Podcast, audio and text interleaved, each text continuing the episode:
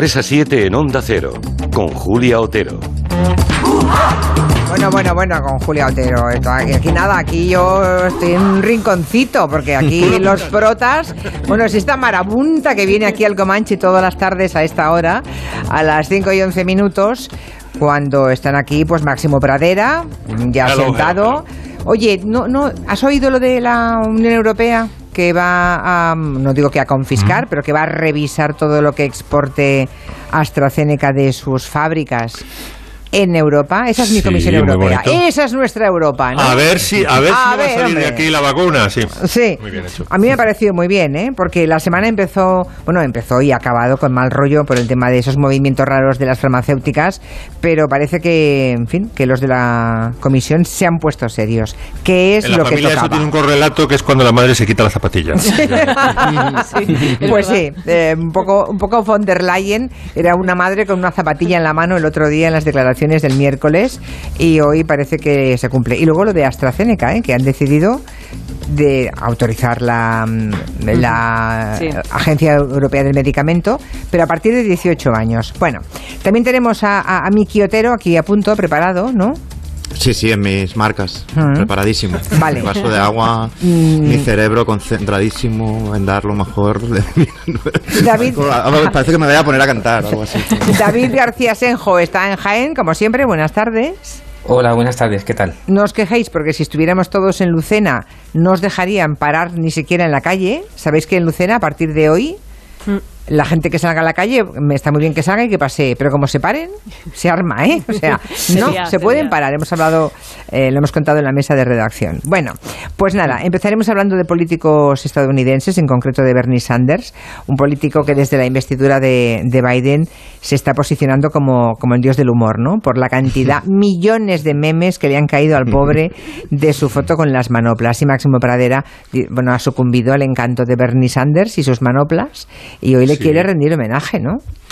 Bueno, es que ha sido ha ido más allá de un fenómeno humorístico, mm, viral, mundial, y se ha convertido, como decía un padre de familia, al que vamos a escuchar enseguida, muy gracioso, en un ele- elemento unificador en Estados Unidos. Él cuenta en el vídeo que vamos a escuchar luego, dice, yo tengo amigos de un bando, de otro, estaban las cosas muy tensas, y de alguna forma Bernie, con su silla y sus mitones, sus mittens, nos, nos hacía reír a todos y como que, eh, para decirlo en palabras de Susana Díaz, que nos cosía, ¿no? Cosía, cosía a los Estados Unidos, ¿no? Entonces, por eso vamos a hacerle un homenaje, no solamente recordando algunos memes, sino, por ejemplo, él, sabéis que es senador por Vermont, que es un estado Sí. que está a tomar por saco, está en la frontera con Canadá, muy pequeñito, hace un frío del carajo, siempre, y cuando no hace frío, cuando no está nevado, tiene unos montes, esos montes que vemos en las tapas de los pudes de 5.000 piezas, con ocres verdes, amarillos, que dan ganas de comértelo del efecto Stendhal el que entras al ver esos bosques de Vermont.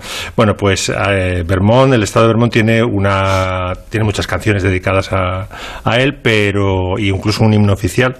Pero claro, la principal, la más bonita es eh, Moonlight in Vermont, que aparte de tener unos- una secuencia de acordes maravillosa, tiene dos características que yo no conocía, que es, por un lado, que no tiene rima, es una de las pocas canciones que no, no rima ningún verso. El, ¿No?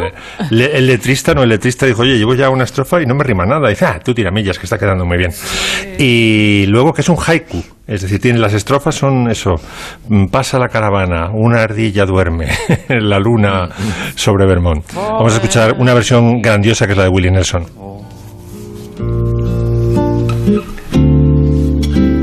Moonlight in Vermont.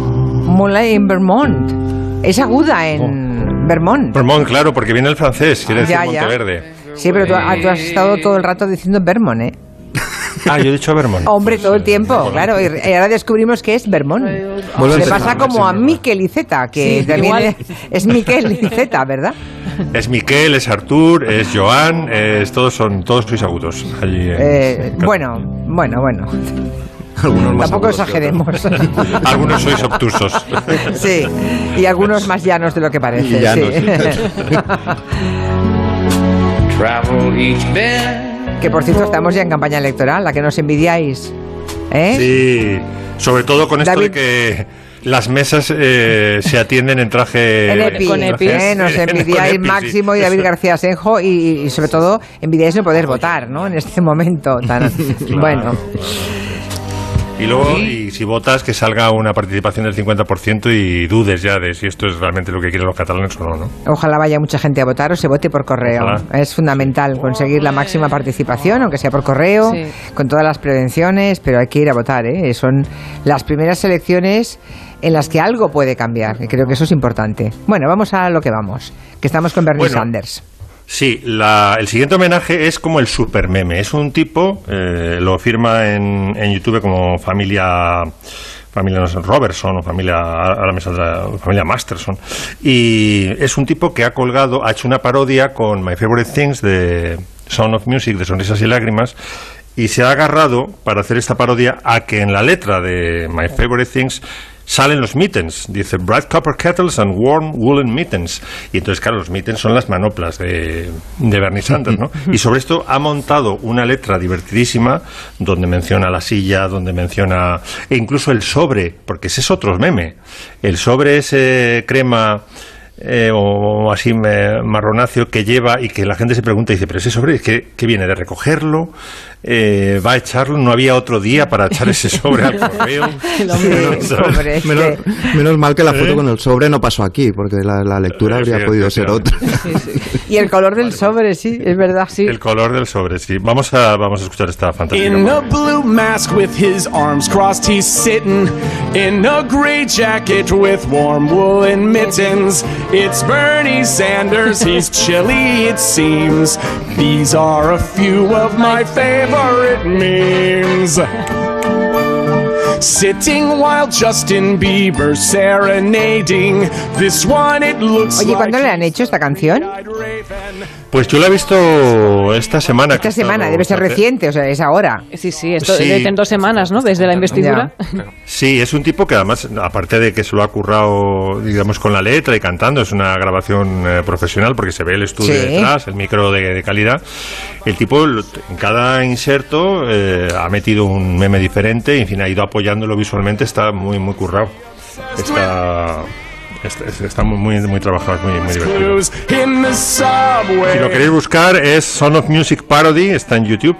eh, y se llama La familia Holderness. Y al final del vídeo hace esta reflexión con la mujer, que por cierto es muy guapa también, los dos están muy buenos, eh, diciendo que ha sido Bernie Sanders el gran elemento unificador de los Estados Unidos en un momento de gran tensión. Mm. Bueno, pues nada. Eh, Bernie Sanders, ¿qué edad debe tener ahora? 70 y muchos, ¿no?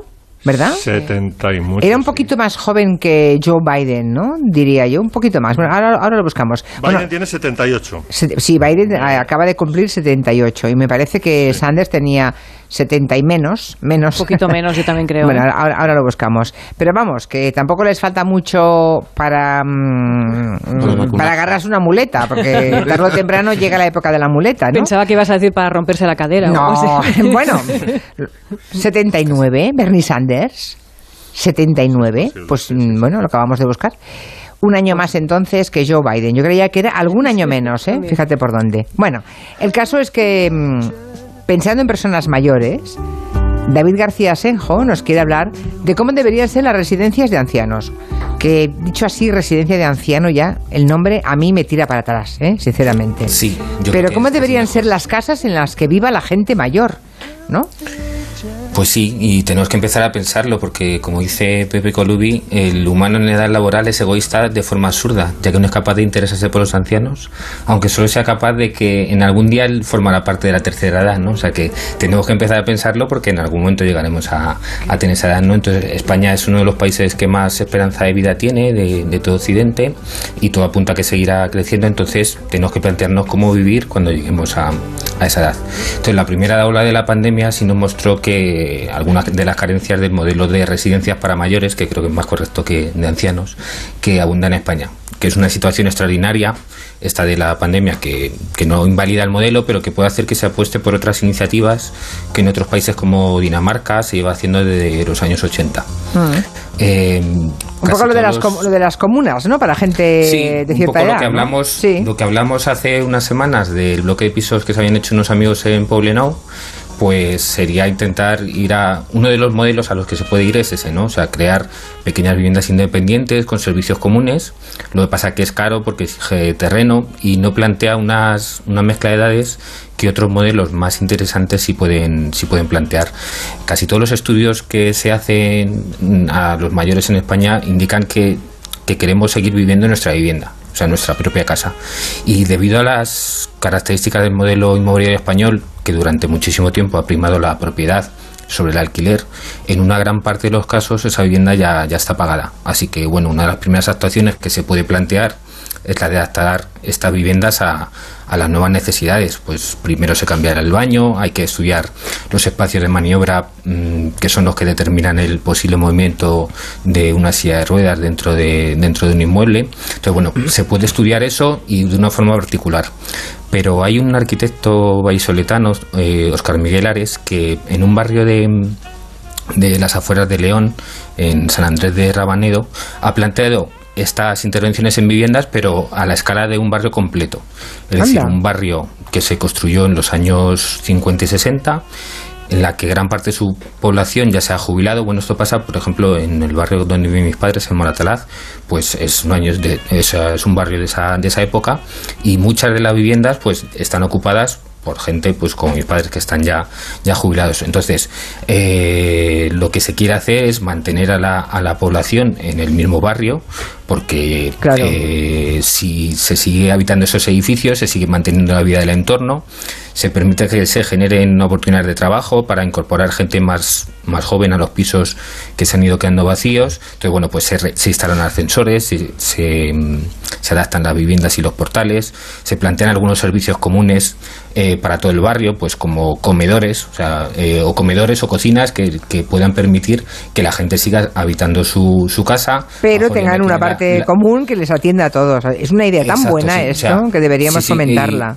Sí, sí, sí. Y mm, esto está, ha contado con el apoyo de, la Junta de, Castilla y León y bueno, están en proceso de estudio porque no solo eh, rehabilitan los edificios, sino que también eh, rehabilitan los espacios, los espacios públicos para que bueno, pues que se permita un envejecimiento activo que mejoran las condiciones de una comunidad que ya tiene unas relaciones sociales y que siente como propio el barrio, es decir, intentar actuar a una escala para que eh, la gente se, se siga sintiendo activa y la gente que las personas mayores que no puedan salir, bueno, pues siguen estando en su casa y siguen teniendo unos servicios que al plantearse para una escala de pues a lo mejor 10.000 personas eh, pueden ser eh, rentables, ¿no? Entonces, bueno, esto en cuanto a un nuevo tipo de, de, modelo, de modelo, las también se está intentando que los centros tradicionales, pues que se planteen de, de otro modo, eh, alejándose de la imagen hospitalaria. Exacto, claro, claro. Sí, sí, sí. Es que a mí me parece tremendo que vas a residencias que no están hospitalizadas, o sea, no están medicalizadas por tanto, no son, no funcionan como un hospital. Pero en cambio, el aspecto físico es de un hospital. ¿Pero por qué? ¿Por qué tienen que parecer un hospital las residencias? A mí nunca. Claro, entonces. Nunca he eh, encontrado respuesta a eso. Hmm. Pues eh, porque hay un modelo, hay una normativa, se exige, se sigue a rajatabla, hay pocos medios y se actúa de una forma como casi automática, ¿no? Entonces, pues lo que se está intentando pensar ahora y, por ejemplo, eh, Oscar Miguel Ares también ha hecho algún modelo de residencia y hay muchísimas en España en las que se intentan eh, potenciar eh, la creación de un ambiente más doméstico, cuidando mucho los espacios de relación, que tengan buena iluminación, que tengan vegetación, que se pueda pasear eh, bien por el jardín o bien por, por, la, por la, el propio interior de la residencia, pero en unas condiciones no de pasear por un pasillo eh, iluminado por neones, sino pasear por un pasillo iluminado por la luz del sol con vistas a, a, un parque o vistas a un jardín que está controlado, en, el, en, un jardín en el que incluso a lo mejor la gente que está un poco eh, todavía con, en mejores condiciones puede trabajar y, y, sentirlo, como decíamos antes, como, como propio, ¿no? Entonces, bueno, pues eh, creo que es un modelo que, que en otros países se ha apostado por él, que en España se está apostando por él y que, y que tiene muchas posibilidades porque además es que genera eh, oportunidades de, de trabajo en, en, zonas de España. Claro, y negocio, claro, mejor, claro. Sí. Toda la sí, gente que tiene entonces, que cuidar y que tiene que mm, o que limpiar o que atender o bueno, eso está eh, puede ser un volumen de negocio interesante para muchísima gente, claro, sí, sí. Y si no es solo eh, con la residencia, sino que esa un, puede haber una residencia, pero que esté cerca de un barrio como el que comentábamos antes. Entonces, bueno, pues que los servicios que están en la propia residencia se puedan de algún modo extender a, todo a todo el entorno, ¿no? Entonces, bueno, pues son son cosas bastante que tenemos que fijarnos en ellas porque ahí está nuestro nuestro futuro. Bueno, claro, es que no sabemos mayores en nada y mm, parece que todo esté muy lejano hasta que un día te das cuenta que, hombre, pero si me haría falta un sitio, me haría falta que la media bañerita que tengo fuera un plato de ducha, porque me puede meter hmm. mejor, ¿no? Ese, ese tipo de cosas que, la gente va cambiando en su casa, porque... Y que... Sí, perdona, Julio. Didi. Sí, no, eh, no, no, que digo que hasta que te das cuenta que pues tienes un esguince o te eh, tienes una pequeña enfermedad que te obliga a estar en casa y te limita la movilidad, entonces pues ya dices, anda, pues todo lo que hay en esta casa me molesta, me molesta cómo giran las puertas, me molesta lo que decías, la bañera, me molesta la altura de los muebles, me molesta todo. Entonces, Yo creo que los baños es de lo primero que cambia la gente mayor, ¿no? Mm. Porque te, das cuenta cuando tienes cierta edad, saltar, digamos, mm. lo que supone el paso de la bañera es muchísimo más peligroso que hacerlo a ras de suelo, de modo que eh, es una es uno de los cambios sí, que se producen en todas las casas de las personas de cierta edad ya, ¿no? Bueno, pues por aquí me dice un oyente, ay, lo he perdido ahora mismo. Qué pena. Bueno, me decía un oyente que se han vendido camisetas de Bernie Sanders en Estados Unidos con memes y demás. Dos millones de dólares llevan. Sí. No sé si lo sabías, Máximo. Tremendo, ¿eh? donado, creo. Sí. Y luego hay, esto, esto solamente en sudaderas con la, con la imagen de la silla, pero luego hay un fenómeno que es súper tierno, que es el muñequito de crochet que ha hecho una señora de Bernie Sanders, que debe ser eso del tamaño de medio botellín. Buenísimo. Eh, eso lo sacó a subasta en eBay y el precio de salida eran eh, 90 centavos y lo ha subastado y ha llegado a 20 mil dólares y luego eBay ha dicho, pues como estos, ha sacado otros 20.000 dólares y se ha, al final se ha, se ha conseguido una suma de 40.000 dólares que ha ido a, me parece que a una organización que se llama Wheels on, on uh, Meals on Wheels, eh, o sea, es comida gratuita para mayores, para que mencionábamos la, gente mayor. Y ahora que mencionamos a gente mayor, nos cuenta María que en Alemania hay una ayuda a domicilio que en caso necesario se paga con la prestación de ayuda a la dependencia y dice que en general allí las residencias de personas mayores en general son amplias, luminosas, todos tienen habitación individual y el usuario incluso puede llevarse sus muebles y cosas de casa para decorar su habitación, ¿no? Y luego también hay edificios como los que hoy nos contaba ese de León que nos contaba eh, David García Senjo, que bueno que son todo edificios enteros para mayores que tienen ayuda estipulada a domicilio para cada uno de ellos. Bueno, interesante. Hay un ensayo que se ha publicado que se llama La Madre Terrible, que analiza la figura de las madres más inolvidables y más perversas del cine de terror. Sí, ese ensayo, La Madre Terrible, está escrito por Javier Parra, lo edita Hermenaute y es un ensayo breve que lo que hace es describir a las madres terribles normalmente del cine de terror, aunque también están en otros géneros, ¿no? Y Javier parte de la idea de que este tipo de madre es una idea recurrente a través de relatos, a través de cuentos que se remonta a tiempos muy lejanos, a esos en los que la mitología servía para explicar el mundo, también la brujería, o sea, esto viene ya de muy lejos, ¿no? Por ejemplo, desde el origen de nuestra civilización, todo esto viene por porque bueno, a las mujeres se las ha rechazado por comportarse como se ha comportado a veces en la sociedad porque querían que, se sometieran y han sido perseguidas, han sido demonizadas a las que llevaban la contraria, ¿no? Por eso estas malas mujeres, estas malas madres acaban poblando, ¿no? Eh, todas las, la, bueno, toda la ficción y por eso también resultan tan interesantes, ¿no? Para explicar este tipo de madres recurre a ejemplos del cine que todos conocemos, nos propone un recorrido a través de películas como Hereditary, Psicosis, Carrie, Babadook o La Llorona y yo creo que es mejor poner algunos ejemplos sonoros de esas películas y de ese tipo de madres de ficción. Vamos, por ejemplo, con una de esas madres tan majas, la de Carrie, la película Carrie. La actriz Piper Laurie era aterradora como la madre fanática religiosa que representaba, que martirizaba a su pobre hija, interpretada por Sissy Spacek, y a destacar que es una historia eh, creada por un hombre, Stephen King, llevada al cine, al cine por otro hombre, que es Brian De Palma. Escuchemos a Carrie. Después de todo lo que te he enseñado. Todo el mundo no es malo, mamá. No todo es pecado. Chicos. los chicos. Los chicos, sí, los chicos. Después de la sangre vienen los chicos, como perros en celo, sonrientes con la boca babeante, olfateando el olor de la hembra, buscando el olor, el olor. Escúchase a dónde llevan a las chicas en sus coches, yo lo he visto. No irás a esa fiesta. Qué horror, por favor. Qué, Qué horror, Qué sí. mal rollito. sí. Después de la sangre, o sea, después de la menstruación que ya culpabiliza a la hija, en este caso, una, pues bueno, vienen los chicos, ¿no? Que es el segundo mal, el segundo mal. Bueno, vamos por otra madre simpática, ¿eh? Si queréis, vamos a la de psicosis, que es algo más compleja de describir, porque lo de Norman Bates no es todo culpa de la madre, vamos a dejarlo así. De hecho, si conocéis a un hombre que os diga, el mejor amigo de un chico es su madre, eh, huid, hacerme Hombre, caso. hombre, pero Huid, piern- pero piernas. ¿para qué te quiero? Tú dirás. Corriendo. Bueno, pues aquí la madre. Es muy triste que una madre tenga que declarar contra su propio hijo, pero no podía permitir que creyeran que el crimen lo cometí yo. Ahora lo encerrarán. Debí hacerlo yo misma hace años. Siempre fue un malvado.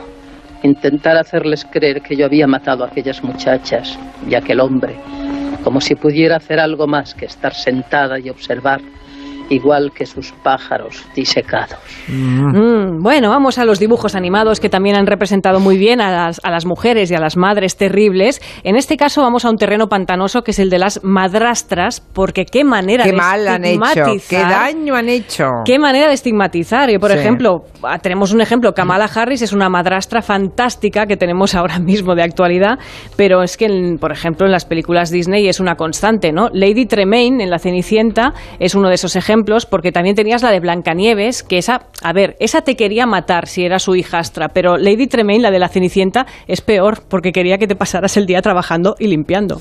Va a haber un gran baile. ¿Un baile? En honor de su Alteza, el príncipe. Y por orden del rey, deberán asistir hoy a palacio las doncellas casaderas. ¡Nosotras! ¡Yo soy tan casadera! bueno, Otra madre muy terrible. Tan idiota. Tan casadera y tan idiota. Sí, sí. No, no has puesto lo mejor que es cuando dice las cortinas tienen polvo, Cenicienta. ¡Límpialas! Sí, sí, con- además con esa, con esa, límpialas, con esa euforia, sí. Otra madre terrible, esta la conocéis todos, Mamá Fratelli, la mamá de la banda de los ladrones que salían los Goonies. Empezaremos por esos deditos regordetes. Seguiremos con esas manitas rollizas. Y con esos brazos carnosos. Ahora dime, ¿dónde están tus amiguitos? La chimenea. No me mientas. En serio, fuimos a casa del padre de Mikey y encontramos un mapa que decía que aquí debajo había un tesoro. Esa mamá Fratelli aterrorizando a un niño, pobrecito. Me daba muchísimo miedo esta, me acuerdo. Esa sí, ¿no? sí que daba miedo, sí.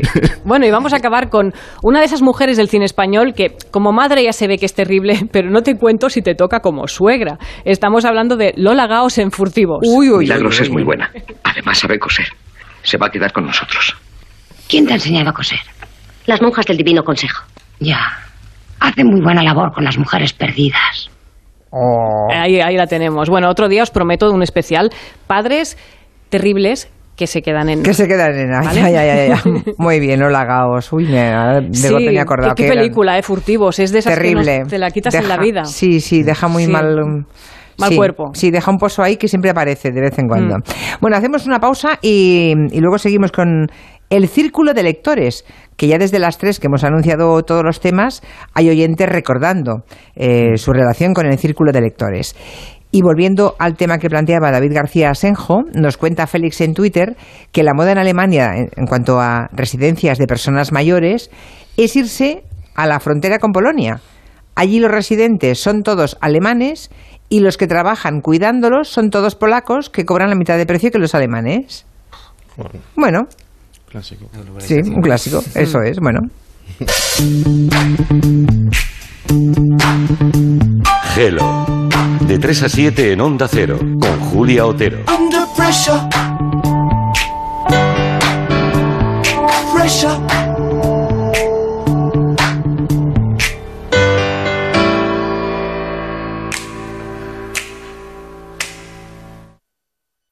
En Hipercor y en el supermercado El Corte Inglés te ofrecemos los mejores precios en productos frescos. Como la malla de 3 kilos de naranjas de zumo a 3,99 euros. Y el rodaballo de crianza, piezas de kilo y medio a 2 kilos, por solo 12,95 euros el kilo. Y los tienes en un clic con nuestra nueva app, en Hipercor y el supermercado El Corte Inglés. Precios válidos en Península y Baleares.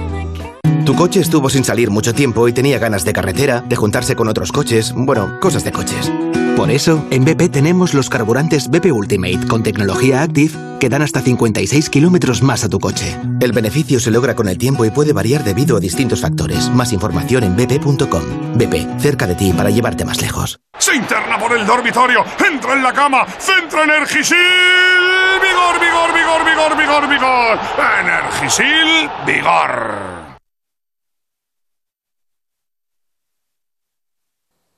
Onda Cero, Madrid.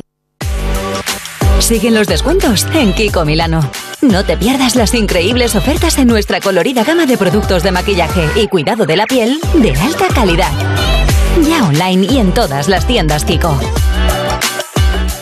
Nunca eliminar ese sobrepeso ha sido tan sencillo con Cuerpo Libre. Isabel, ¿cómo estás? Pues encantadísima de estar contigo, trabajando muchísimo con todas mis compañeras que están poniendo toda la cara en el asador para ayudar a todas esas personas que quieren adelgazar y que lo quieren hacer con salud, de una forma natural, con un control médico, con tratamientos personalizados. Además ahora, con un 40% de descuento. Les estamos esperando en el 91 192 32 32. 91 192 32 32. Electrocasión presenta Winia Electrodomésticos. Todos los productos Daewoo ahora se llaman Winia. Electrodomésticos Winia en Electrocasión. Frigoríficos, lavadoras, cocinas, lavavajillas. Todo lo que te ofrecía la marca Daewoo ahora lo hace Winia. Winia Daewoo y Electrocasión. Otra combinación perfecta. Electrocasión. ¡Corre que se acaban! Onda Cero. Disfrutar del aperitivo con amigos pasa casi siempre. Coger el metro justo cuando llega, solo a veces. Y encontrarte un billete en el bolsillo de una chaqueta, casi nunca. Hay una cosa que ocurre todos los meses. Con Alquiler Seguro cobras tu renta el día 5 siempre. Alquiler Seguro, la única empresa que garantiza el cobro puntual de la renta el día 5 siempre. Llama ahora al 902 37 57 77 o entra en alquilerseguro.es. Alquiler Seguro. Protección a propietarios. Llega Blue IU, el nuevo seguro de salud digital de Sanitas que incorpora junto a la videoconsulta servicios innovadores para ayudarte en la gestión y el cuidado de tu salud. Llámanos e infórmate en el 91 469 9099 y descubre Blue IU, un paso más en medicina digital. Sanisegur, agente de seguros exclusivo de Sanitas. No lo olvides, 91 469 9099. En la ganadería Organic producimos la mejor carne del mundo. Hacemos cría ecológica de las razas Angus y Wayu, 100% sostenible. Nuestra carne es deliciosa y saludable, extremadamente tierna y jugosa. Va del campo a tu casa, sin intermediarios, a un precio justo. Si pruebas Organic, solo comerás Organic. Nosotros te la llevamos gratis a tu casa. Haz tu pedido en el 910-2010, 910-2010 o carneorganic.com. Organic, la mejor carne del mundo.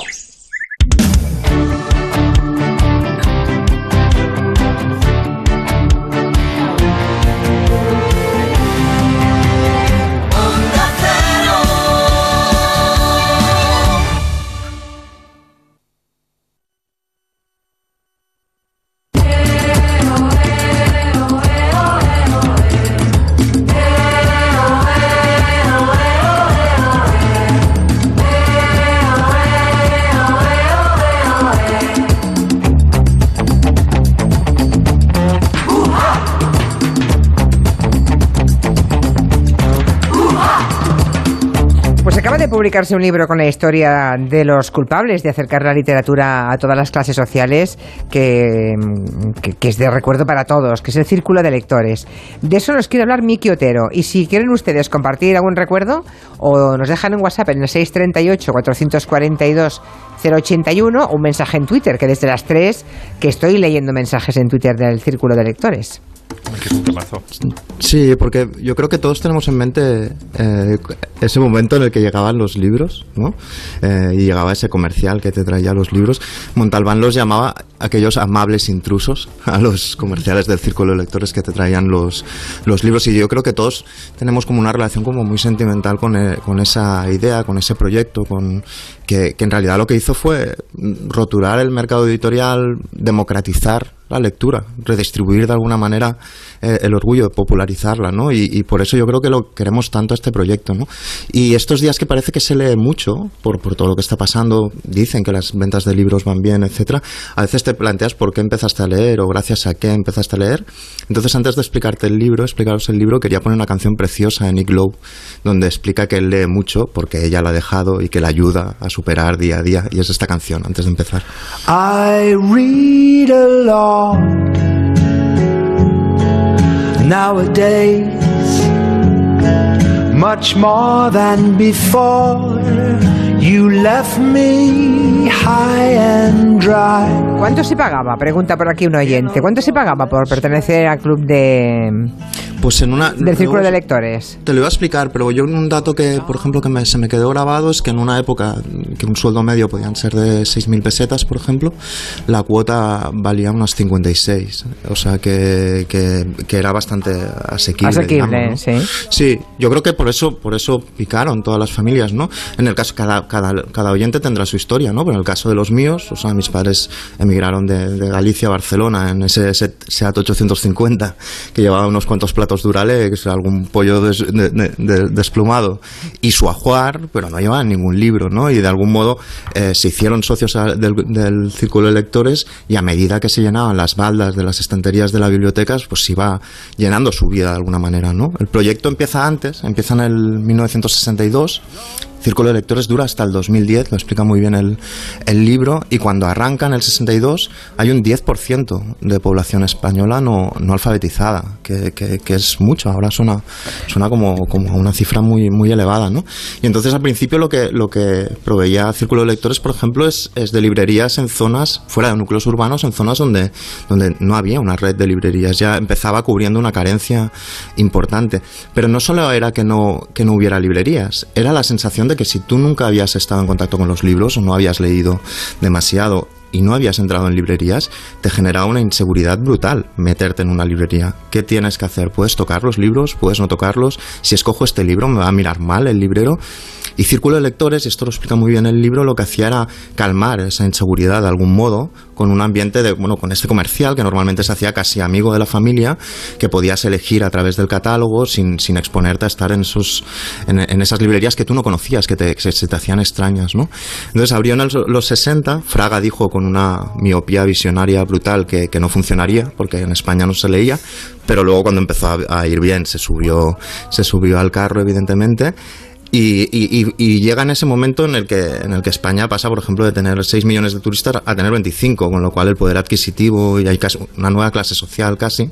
Y en ese momento Círculo lo que hace es que tener libros en casa se convierta casi como tener una tele de tubo más o menos grande o como tener un SEAT 600, ¿no? Eh, casi es como un, una forma de mostrar que te están yendo bien las cosas, ¿no? Uh -huh. Y es un capital simbólico para tus hijos, ¿no? Una vigorosa, y, ¿no? Clase media que emergió en aquellos años, sí. Claro, fue, fue, fue eso y una clase media que también pensaba en, en sus hijos, ¿no? En, en, cómo proveer a sus hijos. Esto lo, sí, que quería para ellos, que quería para ellos lo que no habían podido tener. Lo ¿no? que no habían tenido. Claro. Esto sale en los anuncios del Círculo de Lectores, que es muy curioso, ¿no? Uh -huh. eh, pero en el año 70 ya había un millón de socios, esta idea que no, que no iba a funcionar, y hasta 5.000 agentes que iban de puerta eh, en puerta, ¿no? Y hay algo muy curioso que me llamó mucho la atención, que tiene que ver con las mujeres. O sea, cuando aún las mujeres no podían tener una, no podían, no podían ser titulares de su cuenta bancaria, eh, con lo cual no se podían suscribir a determinadas cosas a su nombre sin pedir permiso al marido, Círculo permitía eh, pagar en efectivo al comercial con lo cual eso permitió que muchas mujeres pudieran hacerse socias sin necesidad de consultar al maromo y pudieran pedir los libros que, que ellos eh, que ellas querían hasta el punto de que eran tantas que tú miras en el libro, en este libro, en este ensayo que os estoy explicando, miras los anuncios de, de esas épocas y están formulados en femenino, se dirigen a las mujeres directamente -huh. para vender los libros, ¿no? Y luego a los niños, unos años después lo que hace Círculo es empezar a enfocar eh, esa publicidad a los hijos de esta nueva clase media de la que hablabas tú, Julia, ¿no? Y entonces el- un, un anuncio puede ser, ¿conoce usted mejor instrumento con el que proveer a los hijos para el futuro? Pues bueno, ahí evidentemente es cuando mis padres mm, eh, pican y, Claro. y se hacen socios, ¿no? Eh, Y, y- y- y Hans Menke, que es como el, el visionario, el tío que, que- que reimpulsó Círculo en los años 80 y lo convirtió en una cosa incluso más espectacular, siempre explica que una vez, que a veces se hacía pasar, era el jefazo, pero que a veces se hacía pasar por comercial, iba puerta en puerta para ver cómo, cómo reaccionaba la gente, ¿no? Y que fue a una zona muy popular, digamos, de, de- aquí, a Ciudad Meridiana, fue, de, fue como disfrazado, digamos, de, comercial y le abrió la puerta a un paisano eh, y él endilgó, digamos, toda, toda la cosa comercial de si se hace de círculo de lectores, sus hijos, tal cual, no sé qué.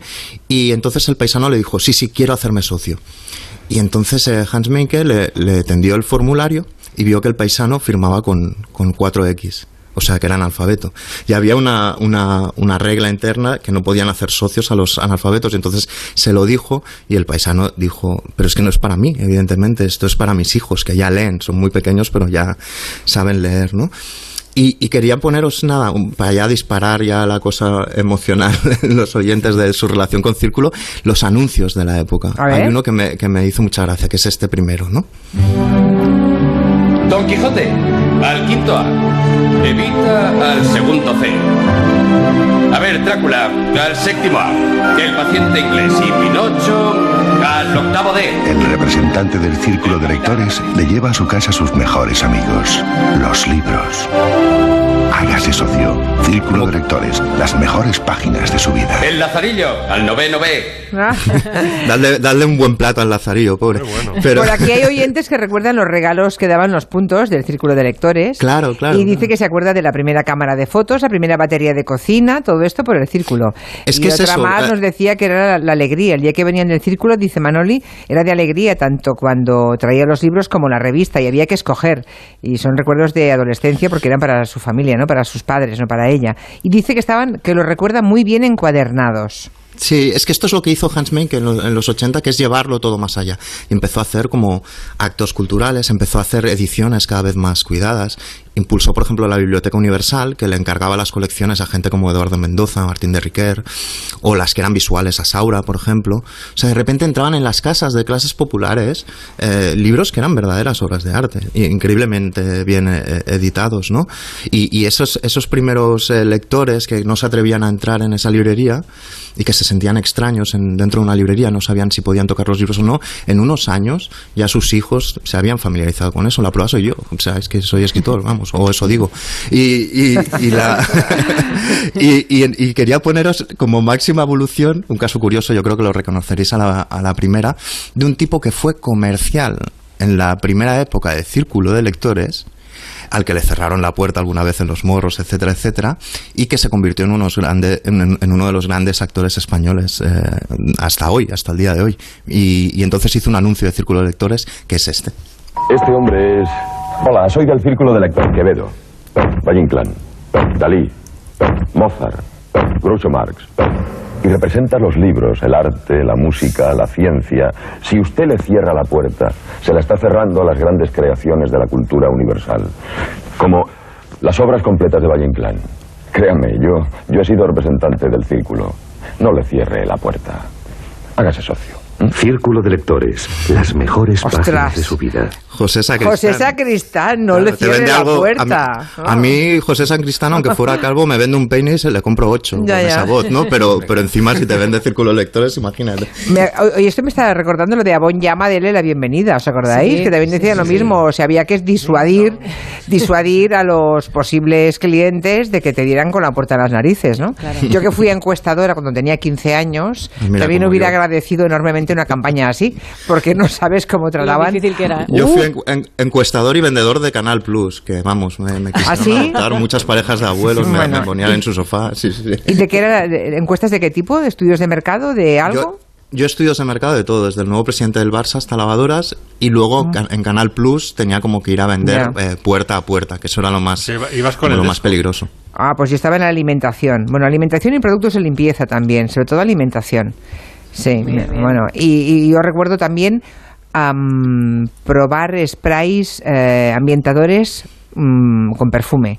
Y entonces, eh, supuestamente tenías que conseguir que la persona que te abría la puerta te dejara coger el spray y, em, y hacerlo cada uno en una habitación distinta de la casa. Hostia, Sí, no te, cuento, nota. no te cuento cómo mentíamos los encuestadores, claro. Sí, sí. Habitación número uno, habitación número dos, bueno, eran brutales. A ver qué nos cuentan los oyentes. Hola, soy Verónica de Oviedo. Yo recuerdo que el comercial que me traía los libros eh, se llamaba Juan. Era súper agradable. Bueno, ya llegaba el momento que hasta ya nos contábamos la vida uno al otro, que qué tal te había ido el día y todo. Y algunas veces hasta me recomendaba algún libro y todo. Tengo muchísimos libros de círculo del, de lectores en la librería. Y hoy en día todavía, hasta no los leí todavía todos. Tengo muchos pendientes. Fueron muchos años. Mi madre, que ya no está, la pobrecita, pertenecía al círculo de lectores y gracias a ello empecé yo a engancharme y a, y a pedir libros y empecé a, a leer. Gracias. Lo de empecé a leer con el círculo de lectores mm, es un clásico, ¿eh? Sí. O sea, lo, lo dice el libro, lo dice nuestra memoria y lo dicen todos los tweets que estoy es- leyendo ahora mismo. Sí, eso te da, te da la idea Ah. del calado que tuvo y de la importancia. que te- o sea, es casi, es casi extraño tenerle gratitud ¿no? a, una, a una empresa así. Pues pero, sí. pero se la tienes a, a- a la empresa, digamos, y a los padres que se suscribieron, evidentemente. Bueno, seguimos con el homenaje a Bernie Sanders que hoy nos propone Máximo Bradera a partir de los memes. Em, ¿Qué más cosas te- se te ocurren al respecto? Pues seguimos. Mira, eh, una de las razones por las que se ha convertido en un fenómeno tan viral eh, es que los famosos han subido los, las super celebrities, no hablo solamente de Nuria, de Miki de yo, que hemos- y de que hemos estado intercambiando, hemos estado intercambiando memes durante toda la Sí, semana. una semana y que- las verdaderas celebrities, estoy hablando de Mark Hamill, de Ian McKellen, de Jamie Lee Curtis, han hecho sus propios memes con sus, las películas que han protagonizado y los subían, ¿no? Y entonces, bueno, si ponéis eh, Mark Hamill, Bernie Sanders, os aparecerá el meme que subió eh, Luke Skywalker. Hay uno muy gracioso también de, de Ian McKellen, que era Gandalf, si no recuerdo mal. Jamie, Curtis ha, subido otro que es eh, muy, muy, muy sexy. Y es una de las, eh, insisto, razones por las que por la que este fenómeno se ha hecho tan viral y por la que, como recordaba Julia, ha podido recaudar casi dos millones de dólares, ¿no? El, la fotografía estampada en, en la sudadera.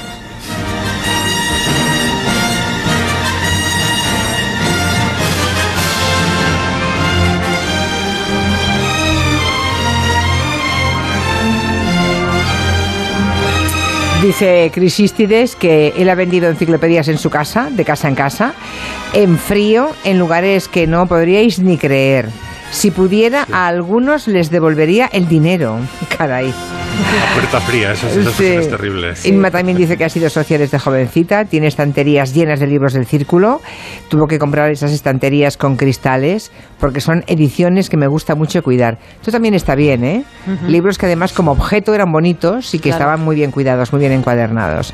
Bueno, tan cuidados, tan cuidados que la primera novela mía, que la firmaba con seudónimo, Joseph Gelinek, eh, la, la décima sinfonía, tuvo tres ediciones. Tuvo la edición tapadura, luego una edición de bolsillo dentro de la propia plaza y luego una edición de círculo de lectores. Bueno, pues la cubierta más bonita fue la que sacó, que la acabo de colgar en Twitter, era la de la de círculo de lectores. Muy que por bonita, cierto, tú como tenías un padre intelectual, no serías socio del círculo de lectores, claro. En tu casa No, ya teníais nosotros- todos los libros de familia. A nosotros nos sobraban. Ya, por eso. Eso Miki Otero y yo, que veníamos de, pues esto, de la, de la Galicia rural, ¿no? Hijos de migrantes. Claro, la clase media, pero la, éramos la working class, pero, Pero no- Máximo no Pradera extraña. era la élite ya, Pero claro. no te extrañe que a Javier Pradera le, le encargaran a lo mejor alguna colección, no lo sé, bueno, sabrá Máximo mejor, ¿no? Pero que era el perfil de, de No, que intelectual es al que que- le podrían pedir eso. ¿no? Lo que pasa es que Javier Pradera no solamente era intelectual y ya tenía cuando yo vine al mundo la casa podrida de libros, sino que además fue editor y además una de las grandes de los grandes brazos de Alianza Editorial que la llevaba Jaime Salinas era la, la, la ficción, ¿no? Y yo vi o sea, empezar, empezó a entrar novela de altísima calidad, traducciones cojonudas, los cuentos de Poe, por ejemplo, recuerdo, con, con una cubierta maravillosa de Daniel Hill. O sea, ha estado entrando literatura muy bien traducida desde que yo tenía uso de razón, o sea que me, me he hinchado. Qué bien. Lo que, no, lo, que no, lo que no sé es cómo he acabado escribiendo novelas porque te- normalmente causa rechazo tanto libro. Oye, hablando de los memes que han hecho las celebrities, por cierto, eh, Máximo, mm, acabo de poner una de Jamie Lee Curtis, que es buenísima, Sí. ¿la habéis visto? Es esta. sí, sí, sí. Vale, vale, es buenísima esta, ¿eh? La película aquella de, con Arnold Schwarzenegger puede ser, ¿no? La de Mentiras arriesgadas, Esa, sí. Mentiras, Mentiras arriesgadas, pero no, no la había visto y es buenísimo porque está Bernie Sanders en un rincón de la habitación y ella en sujetadores y bragas, ¿no? Diciendo, ok, eh, voy a hacerlo, ¿no? y en, en vídeos I muy will buena, play, sí. en, en vídeos muy buena la de Ghost que sale Bernie Sanders Sí, amasando el barro por detrás con las manoplas. Por favor. Bueno, pero eso es matar un mito erótico, por Dios, No, una no, escena es tan bonita. Es un no parar. Yo, y Ya, es que ya, me río con todos los memes, ¿verdad? Miki, también, ¿verdad, Máximo? sí, sí, no, no. Y entonces lo último que sugieres, Máximo, en torno a, a Sanders, ¿qué es? Bueno, pues otro homenaje más a, a Vermont, que ya me has corregido, que es Vermont, que es eh, rever todas las películas, que como es un estado muy bonito realmente, cuando no hay, cuando no es todo nieve, los paisajes de Vermont son, son acojonantes, ¿no? Y se han rodado muchas películas allí. Una de, la- de ellas es September de Woody Allen, que bueno, no es de las mejores, de hecho es uno de los más, de los más grandes truños que ha hecho Woody Allen. Bueno, bueno. Hasta, hasta el punto, hasta el punto de que Interiores, que era ya bastante truño, recibió mejores críticas que, que September. Empecé a verla ayer para tener cosas que contar y digo, joder, quiero reírme, quiero reírme, quiero reírme, quiero reírme. No, pero La la, película- la- ¿eh? la época Berman de Woody Allen no quería hacer La reír. época- Pues eso, tú lo llamas Berman y yo lo llamo Truño. Dios mío. Mi madre es algo increíble. Ahí la tenéis. Intimando con Peter y convenciéndole para que le escriba su biografía. Su estúpida vida. Transcrita por... No seas así. Se irá dentro de un par de días. Sí, eso dijiste la semana pasada. Pero el tiempo pasa y ella sigue aquí. Oh, fíjate. No deja de cortar flores a pesar de que le he suplicado que no lo haga. Ni, ni, ni siquiera se molesta en ponerlas en agua. Y claro, se muere. Bueno, pero... Así que esa peli fue ambientada en Vermont, vaya. En Vermont, sí. sí. Vale, vale. Bueno, muy bien. Pues nada, llegamos al final. También han convertido a Bernie Sanders, por lo que veo, en dibujo. También hay memes Sí. convertidos Ah, en el dibujo. viaje de Totoro. Shihiro, sí. Sí. No, no, mi vecino Totoro, ¿no? ¿Era? Sí. Y luego el, el viaje de Sugiro, de... ¿Cómo se llama? Ah, sí, también. Su- Bueno, por Sí, cierto, también. tengo un mensaje, me entra un WhatsApp de eh, Santi Segurola, que me manda una, una noticia de The Guardian, eh, en un titular de Nancy Sinatra. Dice, nunca perdonaré a los votantes de Trump, espero que la ira no me mate. Eso es por reivindicar a Nancy Sinatra, que Santi está muy preocupado. Ya, desde Porque- el día que dije que no. Bueno, pero claro, yo- porque cree que la hemos machacado mucho. No, yo solamente dije que no cantaba especialmente bien, Bueno, pero eso es una impresión a lo mejor es machacar eso, subjetiva. lo no, hombre, mejor- no, no, no, no, yo no me metí con ella. Está o muy sea, preocupado y quiere reivindicar a Nancy Sinatra y está pendiente de... Que de- debe tener una edad esta señora, ¿no? Ya también. Es... ¿Qué manía con la edad me ha cogido? Creo que estamos... No, porque de se está pronto... No, eh, no, no, Julia. no, porque de No, no, no, Es, No, es porque David. David ha empezado a hablar de, claro, Claro, de las sí. viviendas. Nos está cuando- influyendo también lo de las franjas de edad de la vacuna. Yo también Sí, pienso en es verdad. este cuándo se vacuna. Sí, por ci- 80 años, ¿lo veis como tiene una edad? 80 años. Bueno, en marzo la vacunan, ¿ves? Ya. No, ya debe estar Oye, vacunada ya. Yo el otro día reviendo Annie Hall, que me, me da por verla cada dos o tres años, la he visto ya 15 veces, descubrí lo buena cantante, que tenemos otra pelea por esto, que es Diane Keaton. Diane Keaton, hay un, un arco dramático de Diane Keaton como cantante dentro de la película y dentro de la vocecita que tiene, es una cantante estupenda. Con lo defenderé con uñas y dientes en el próximo Comanche. Vale, vale, pues venga. Mientras siguen escribiendo tweets los oyentes sobre el círculo de lectores. Bueno, queridos, que tengáis buen fin de semana. Y mm, nada, la semana que viene más. Muy bien. Me voy a hacer memes, me voy a hacer memes. Adiós, David. Adiós, adiós. Queda muy calladito ahí en Jaén, en un rincón ahí, no dice nada. Buen Está como Bernie Sanders de Jaén. Sí, estoy con. pero sin, no hace falta. pero sin manoplas, ¿eh? These boots are made for walking, and that's just what they'll do. One of these days, these boots are gonna walk all over you.